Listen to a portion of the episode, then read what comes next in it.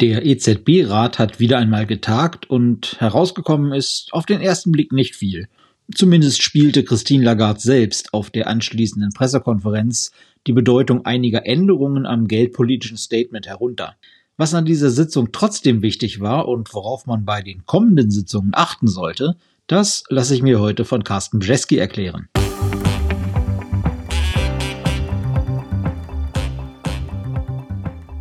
Hallo liebe Hörerinnen, hallo liebe Hörer. Herzlich willkommen zur neuesten Folge von Carstens Corner, unserem Podcast, Ihrem Podcast rund um Economics, Events und Entscheidungen.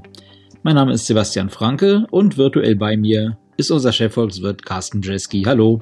Hallo Sebastian.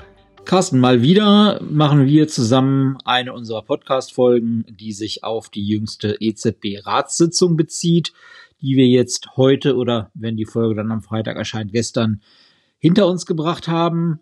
Ähm, und äh, die anschließende Pressekonferenz mit Christine Lagarde dann natürlich auch. Getan hat sich erstmal nicht viel, zumindest auf den ersten Blick. Äh, das äh, Pressestatement, das veröffentlicht wurde, las sich doch sehr ähnlich dem nach der letzten Sitzung im Dezember. Es gab auch keine Entscheidung zu irgendwelchen Zinsveränderungen. Gibt es irgendwas oder es gibt sicherlich etwas, aber was wäre das, was du trotzdem von dieser äh, Sitzung jetzt mitnimmst als Erkenntnis für unsere Hörerinnen und Hörer? Ja, es gibt natürlich immer was, ne? Dafür, da, dafür sind wir ja da. Ähm, was, was nehme ich mit oder was, was sollten auch vor allem die Hörer mitnehmen? Ich denke, ein ganz wichtiger Satz von, von Christine Lagarde während der Pressekonferenz war, dass äh, die EZB jetzt während dieses Treffens ähm, überhaupt ne, wohl über Zinssenkung gesprochen hat, nämlich genau in dem Sinne, dass sie entschieden hat, dass es jetzt zu früh wäre, darüber zu diskutieren. ja, ähm, während der Christine Lagarde in den letzten Sitzungen, ich glaube, es war noch im Herbst, im Oktober, da hatte sie gesagt, wir haben Zinssenkung nicht mal buchstabiert. Ähm, Im Dezember hat sie gesagt, wir haben nicht drüber gesprochen. Und äh, jetzt hat man wenigstens. Jetzt haben sie besprochen, dass sie es nicht besprechen. Dass wir nicht darüber sprechen, genau. Ja, das ist also so eine ganz leichte Steigerung. Also für die Leute, die sich die Zinssenkung herbeiwünschen, könnte man ja sagen, guck mal, wir, wir bewegen uns doch immer mehr Richtung Zinssenkung. Also da, aber das war schon mal, das war schon mal ganz wichtig. So, dann war ja auch doch in diesem, na, immer in, in diesem Policy Statement, also das, was dann um Viertel nach zwei ähm, veröffentlicht wird, da waren so ganz kleine Nuancen drin. Ähm, die äh, waren eher Nuancen, die weggelassen wurden. Also im Dezember stand zum Beispiel noch drin, da hatte die EZB gesprochen über ähm, Preisdruck ließ Inflation im Inland, der relativ hoch war. Also das, das, das war weggefallen zum Beispiel. Ähm, die EZB hatte im Dezember auch nochmal drüber gesprochen, dass in den erstkommenden Monaten die Inflation wieder ein bisschen ansteigen wird. Das stand jetzt auch nicht mehr drin. Und da könnte man denken, na ja, na, ist das jetzt vielleicht doch ein Zeichen, dass man sich, dass man jetzt gar nicht mehr so besorgt ist über die Inflation und sich damit. Ja, ich erinnere mich, äh, da ist Christine Lagarde ja auch auf der Pressekonferenz danach gefragt worden. Genau. Und sie hat dann gesagt, ja, da sollte man nicht zu viel reininterpretieren und bei der EZB ist man ja auch bestrebt, die Kommunikation ähm, verständlicher zu machen für die breite Masse und ein bisschen wie normale Menschen zu sprechen. Und es könnte natürlich sein, dass so ein Satz dann nur so einer Vereinfachung zum Opfer gefallen ist. Und das fand ich sehr bemerkenswert, weil ja normalerweise in solchen Veröffentlichungen von den Zentralbanken eigentlich jeder Nebensatz irgendwas bedeutet. Also nicht nur. So, so habe ich es jedenfalls gelernt. Genau, na, genau, so haben wir das alle gelernt. Und ja nicht nur jeder Nebensatz, sondern ungefähr jedes Komma und jeder Punkt ja, ähm, ähm, hat was zu bedeuten. Und es ging jetzt auch nicht darum, dass irgendwie ein, ähm, ein Satz leicht umformuliert wurde und dabei dann ein Wort wegfiel, sondern hier wurden ja ganze Sätze weggelassen. Und ich, ich fand also diese, diese Aussage wieder, war auch wieder so eine Aussage, also das ist immer so, ja, sind ja nun beide Fußballliebhaber. Also wenn man so eine, so eine Formkurve während des Spiels malen müsste, dann würde ich sagen, stark angefangen, aber dann auch ganz stark nachgelassen ähm, im, im Laufe der Pressekonferenz. Am Anfang ist das alles solide und gut und dann so, je länger es dauert, man, man wartet irgendwie nur darauf, ob es doch wieder eine merkwürdige Aussage kommt, bei der sich jedenfalls den ich dann noch erfahreneren EZB-Watchern doch so ein bisschen die, die, die Nackenhaare aufstellen. Also die, die Aussage fand ich sehr merkwürdig. Ich dachte auch nur so bei mir, also was du gesagt hast, ne? nicht nur, dass man das anders gelernt hat. Ich meine, wir, ist jetzt, wir hatten ja, Wim, Wim Duisenberg, der erste ähm, EZB-Präsident, ähm, der hatte irgendwie noch so ähm, tolle Sätze mitgegeben, wie ähm, Notenbanker sind wie Schlagsahne. Ja, je härter man schlägt, desto steifer und fester werden sie. Ähm, war damals so eine Aussage, dass man mal nicht zu viel Druck von außen auf Notenbanker ausüben sollte, weil dann machen sie genau das Gegenteil oder jedenfalls definitiv nicht das, was gefragt wird. Ähm, bei, bei, bei Trichet und den Pressekonferenzen wusste man immer, das Wichtigste, was er uns mitteilen möchte, kommt mit der zweiten Antwort. Egal, was gefragt wird, aber man wusste immer, zweite Antwort, da gut aufpassen. Das ist eigentlich die Hauptbotschaft. Weil Draghi, ja, der, der hätte irgendwie aus dem, aus dem Telefonbuch Roms zitieren können und äh, die, die Märkte hätten mit offenen äh, Mündern und Ohren und Augen zugehört und gesagt, was klasse, was der so alles äh, mit sich was er alles sagen kann. Ja, und Lagarde sagt uns jetzt, boah, hier Details ähm, interessieren mich nicht. Also das war eine merkwürdige Aussage, hat, hat damit natürlich dann eigentlich auch die Frage abgebügelt. Das heißt, wir wissen nicht, ob das was zu sagen hatte als, als, als ja, wichtiger Takeaway. Ähm, das letzte, was dann halt doch auch nochmal wichtig war, also Zinssenkung, ne, entschieden, nicht darüber zu sprechen. Dann aber auch kam natürlich die Frage, was zu erwarten. Lagarde hatte ja im äh, letzte Woche beim ähm, Weltwirtschaftsgipfel da in, in Davos gesagt, äh, sie ginge davon aus, dass eine Zinssenkung im Juni sehr wahrscheinlich ist und ob sie das nochmal bestätigen möchte. Und dann hat sie gesagt, äh, also sie hat es jetzt nicht hundertprozentig bestätigt, sie sagt nur, sie steht zu den Sachen, die sie gesagt hat. Und ähm, so, also das ist denke ich auch nochmal eine deutliche, deutliche Ansage ja, für all die Leute, so wie wir das ja auch ähm, sind, die davon ausgehen, dass im Juni die erste Zinssenkung kommt, ähm, eine Bestätigung. Ja, der, der, der Zyniker oder ähm, der ja, eher sarkastische EZB-Watcher erinnert sich natürlich dann daran, dass Christine Lagarde ja auch im November, ist noch gar nicht so lange her, auch schon mal gefragt wurde über Zinssenkung und da meinte sie, dass in den kommenden Quartalen es definitiv keine Zinssenkung geben wird. So, wenn sie also auch zu diesen Worten steht, dann haben wir irgendwie ein bisschen ein Problem. dann, äh, dann wird es jedenfalls, dann würde es keine im Juni geben. Also es ist so ein bisschen so kreuz und quer wieder. Ich denke wirklich, dass das Allerwichtigste heute war, ähm, nicht über Zinssenkung gesprochen, ähm, Lohnentwicklung, bleibt weiterhin sehr wichtig, wie erwartet. Auch das spricht dafür, dass halt nicht sofort eine Zinssenkung kommen wird. Man braucht eine Weile, bis man die Daten hat. Ähm, die Bestätigung dieser Aussage von Davos, ähm, alles spricht dafür, eine frühestens eine Zinssenkung im Juni. Und nicht so ein bisschen so zwischen den Zeilen lese, würde ich fast sagen, wenn überhaupt, dann wird es eher später als früher. Ja, du hast eben gesagt, dass sich da der ein oder andere EZB-Watcher ja auch bestätigt fühlen kann.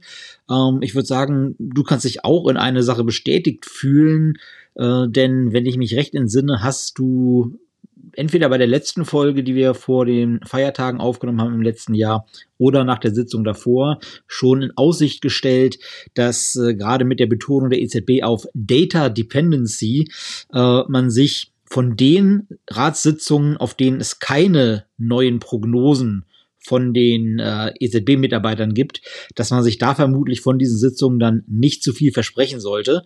Äh, würdest du sagen, dass das auch für die Zukunft weiterhin gilt? Also jetzt für dieses Mal würde ich sagen, können wir einen Haken dran machen.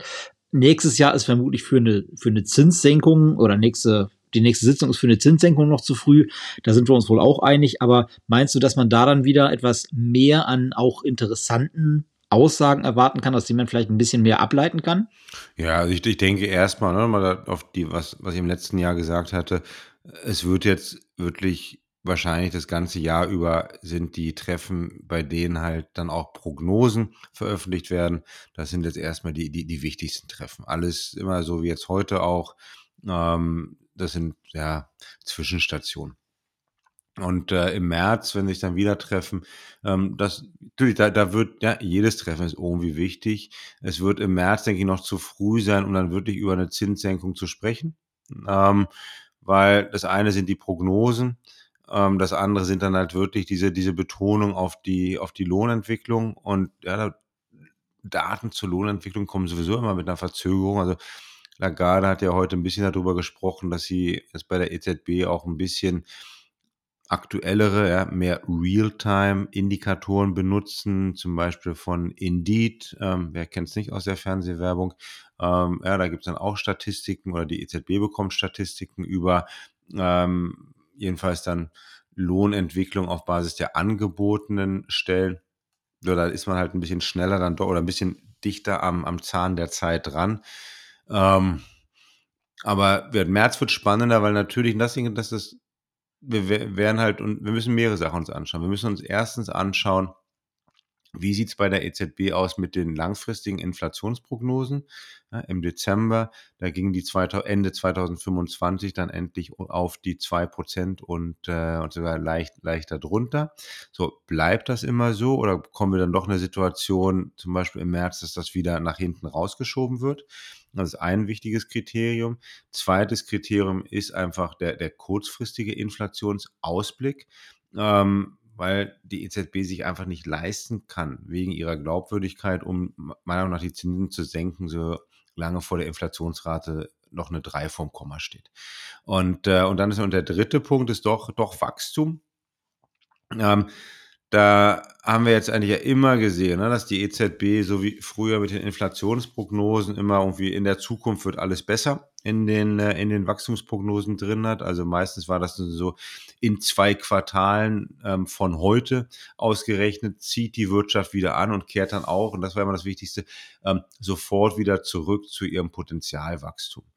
Ähm, oder war eigentlich ganz interessant, dass äh, aus den Protokollen des ähm, Dezembertreffens hervorging, dass die EZB jetzt wohl ihre eigenen Schätzungen für das Potenzialwachstum nach unten ein bisschen revidiert hat. Interessant. Und natürlich ist dann die große Frage, ist die EZB irgendwann ähm, bereit, um vielleicht ähm, diese, diese Rückkehr zum Potenzialwachstum noch hinauszuzögern. So, das sind so die Punkte und darauf müssen naja, wir. wenn man halt, das Potenzialwachstum ja. in den eigenen Prognosen runtersetzt, dann muss man ja vielleicht an der Frage, wann man es erreicht, aber weniger schrauben. Ähm, korrekt, ähm, ja, aber das heißt, weil das würdest du ja im Profil dann halt sehen, ne? wenn dann nicht mehr irgendwie 0,4 in zwei Quartalen steht ähm, im Quartalswachstum, aber 0,3, ja, zum Beispiel.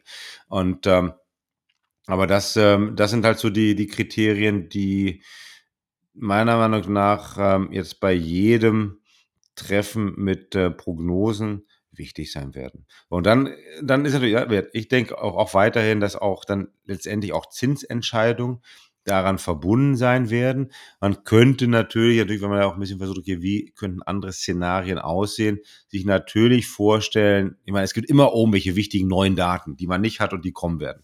Also eine Antithese zu meiner eigenen Prognose wäre dann, dass man sich bei so einem Treffen mit äh, Prognosen mehr oder weniger schon darauf einigt, was man bei dem nächsten Treffen machen würde, wenn die erst, ersten reinkommenden neuen Daten X oder Y machen. Ja, also sprich, ne, schon im, im, März oder auch im Juni die, die Prognosen kommen, man spricht darüber, man sieht, mh, hm, ja, ähm, sieht doch jetzt alles, geht alles Richtung mehr, mehr Richtung mögliche Zinssenkung. Aber lass uns doch jetzt noch diese eine aktuelle Inflationsrate abwarten, die in zwei Wochen kommt. Und wenn die das und das ist, dann machen wir den Zinsschritt. Also sowas wäre ein, ein, ein, also ein Gegens- oder ein alternatives Szenario zu dem, was ich sage, eigentlich hopp, sofort, ähm, Prognosen sind da ähm, und äh, die Entscheidung über die Zinssenkung. Das, also, ja, das sind so die zwei möglichen Szenarien, die ich sehe in den kommenden Quartalen. Es gab noch eine andere Frage, die Christine Lagarde gestellt wurde, die ich persönlich auch sehr interessant fand, auf die sie dann aber keine Antwort geben wollte und sich dann darauf zurückgezogen hat, dass es ein Thema ist, das sie eigentlich generell nicht kommentiert. Und zwar ging es da um die Spreads, also um die Unterschiede in der Verzinsung und der Rendite von Staatsanleihen zwischen den Ländern der Eurozone, die ja wohl in der jüngeren Vergangenheit ein bisschen zurückgegangen, ein bisschen runtergekommen sind. Und äh, da war dann die Frage, wie die EZB das dann bewertet. Ob das ein gutes Zeichen ist, weil man ja eigentlich sagt, äh, je geringer diese Unterschiede sind, desto weniger gibt es da zu managen und desto weniger muss das ein Grund für Sorge sein, dass eben die Finanzierungsbedingungen in den Ländern der Eurozone auseinanderlaufen. Ähm, oder sieht man das eher mit Besorgnis, weil es ja auch bedeuten könnte, oder weil es dann auch ein, ein Ausdruck davon sein könnte, dass die Märkte generell schon wieder zu optimistisch sind, äh, was zukünftige Finanzierungsbedingungen angeht. Denn da ist ja die EZB auch immer nicht so ganz glücklich damit, dass die Märkte eben teilweise zukünftige Zinssenkungen schon einpreisen und äh, da dann vielleicht manchmal auch ein bisschen voreilig sind. Was ist denn deine Meinung? Ist das ein gutes Zeichen oder ist es keins? Ähm, Ne, ganz ehrlich, ich denke, ich denke, dass es kein gutes Zeichen ist. Ähm, ich meine, es ist, ich denke, es ist entweder ein Zeichen von zu viel Optimismus. Ähm, es, es könnte auch ein Zeichen davon sein. Ne? Wir reden natürlich immer über Spreads im, äh, im Vergleich zu, zu deutschen Staatsanleihen. Vielleicht ist auch einfach ein Zeichen, dass Deutschland schwächer geworden ist im Ansehen der Märkte und dadurch äh, äh, die Spreads sinken ja, oder abnehmen wäre wär, dann auch kein gutes Zeichen, jeweils definitiv nicht für, für Deutschland. Ähm, und aber für mich, ja, wir hatten ja, das war, das war Anfang der Woche, dass äh, zum Beispiel der, der Spread halt zwischen äh, der Rendite auf italienische Staatsanleihen und deutsche Staatsanleihen irgendwie auf dem niedrigsten Stand seit Schlag mich tot, wie viel, wie viel Jahren stand. Ähm, und das ist ja auch immer, das wird ja auch gerne genau als ein Indikator genommen über Spannung innerhalb der Eurozone, Spekulation über ähm, ein mögliches Auseinanderfallen und je geringer dieser Spread ist, um so optimistischer sind dann halt die, ähm, die Finanzmärkte über die Zukunft der, der Währungsunion. Ähm, ja, also ich weiß es auch nicht in der Situation, in der wir doch dieses Jahr wirklich noch mal in den ersten Monaten, wenn nicht sogar Quartalen, ja doch die verzögerte, die verzögerten Folgen der Zinserhöhung aus dem letzten Jahr fühlen werden. Sprich, wir werden weiterhin in der gesamten Eurozone, nicht nur in Deutschland, mit einem sehr schwachen Wirtschaftswachstum zu tun haben. Ähm, wir haben weiterhin diese großen geopolitischen Probleme. Wir haben auch in, äh, in allen großen Euro-Ländern, mit Ausnahme von Deutschland, halt eine Staatsschuldenquote ähm, von, von deutlich über 100 Prozent. Also mir, mir ist das alles zu viel Glückseligkeit oder vielleicht dann doch auch, ähm, ja, schon fast unvorsichtiges äh, Vorgehen der, der, der Finanzmärkte. Und dass Lagarde natürlich dazu nichts sagt, ist auch deutlich, ähm, weil sie natürlich ein bisschen äh, sich die, die Hände ja verbrannt hatte zu, ähm, zum Anfang der, der Pandemie. Ja, das war ja eigentlich auch so ihre erste Bewegungsprobe, die halt leider schief lief. Ähm, weil sie ja damals auch gefragt wurde. Damals gingen die Spreads halt deutlich auseinander. Ähm, und sie dann antwortete, dass sie es nicht als Aufgabe der EZB sah, um diese Spreads relativ gering zu halten oder ein Auseinanderlaufen der Spreads zu beschränken. So, und das war natürlich, die Märkte erinnerten sich damals noch an ihren Vorgänger Mario Draghi, der ja genau das gemacht hatte mit Whatever It Takes, ein deutliches Signal an die Märkte gegeben hatte, hört auf zu spekulieren. Ähm, die EZB macht wirklich alles, um ein ungerechtfertigtes, außer ein weiteres Auseinanderlaufen oder Gehen der Spreads zu verhindern. Ja, zumal ja in dem Zusammenhang auch man den Mechanismus nicht vergessen darf, je mehr die Märkte schon kommende Zinssenkungen, die erwartet werden, einpreisen, desto weniger Anlass gibt's für die EZB, diese Zinssenkungen dann auch tatsächlich durchzuziehen, weil sich ja die Finanzierungsbedingungen schon verbessert haben und äh, das möglicherweise ja auch sogar schon eine inflationsfördernde Wirkung haben könnte, die die EZB dann eben ja eher noch länger veranlassen würde, die Zinsen hochzuhalten.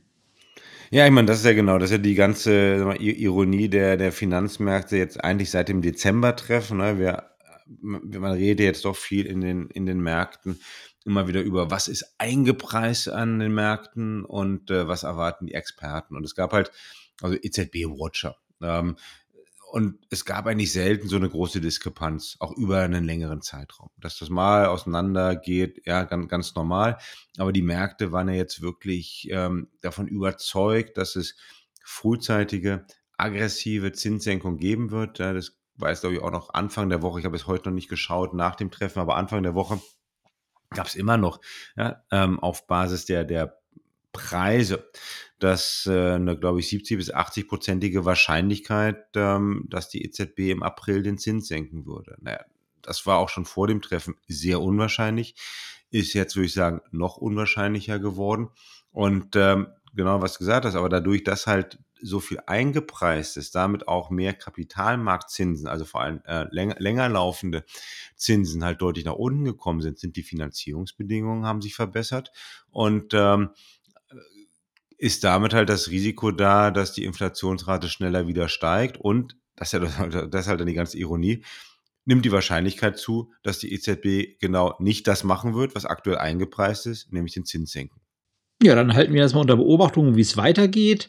Ähm, die Zins, äh, ob die Zinssenkung dann im Juni kommt, wie wir es aktuell erwarten. Also welche der beiden Prognosen von Christine Lagarde vom Ende des letzten Jahres beziehungsweise aus der vergangenen Woche da dann eintreffen wird. Ähm, nachdem sie ja gesagt hat, dass sie grundsätzlich zu dem steht, was sie gesagt hat, äh, halten wir das fest und behalten es im Auge und äh, kümmern uns natürlich in der Zwischenzeit auch um die weiteren äh, Ratssitzungen der EZB, insbesondere jetzt beim nächsten Mal, wo dann auch die Prognosen von den EZB-Mitarbeitern wiederkommen. Mal schauen, was sich daran geändert hat. Carsten, vielen Dank für deine Einschätzung. Vielen Dank an Sie, liebe Hörerinnen, liebe Hörer, für Ihre Zeit und Ihre Aufmerksamkeit. Lassen Sie uns gerne wissen, was Ihnen bei uns gefällt, ob Sie Themenvorschläge haben, Anregungen, Kritik. Immer her damit, wir freuen uns von Ihnen zu hören. Hinterlassen Sie uns gerne Bewertungen auf den Plattformen, auf denen Sie uns hören. Machen Sie es gut, bleiben Sie uns gewogen und vor allem bleiben Sie gesund. Tschüss.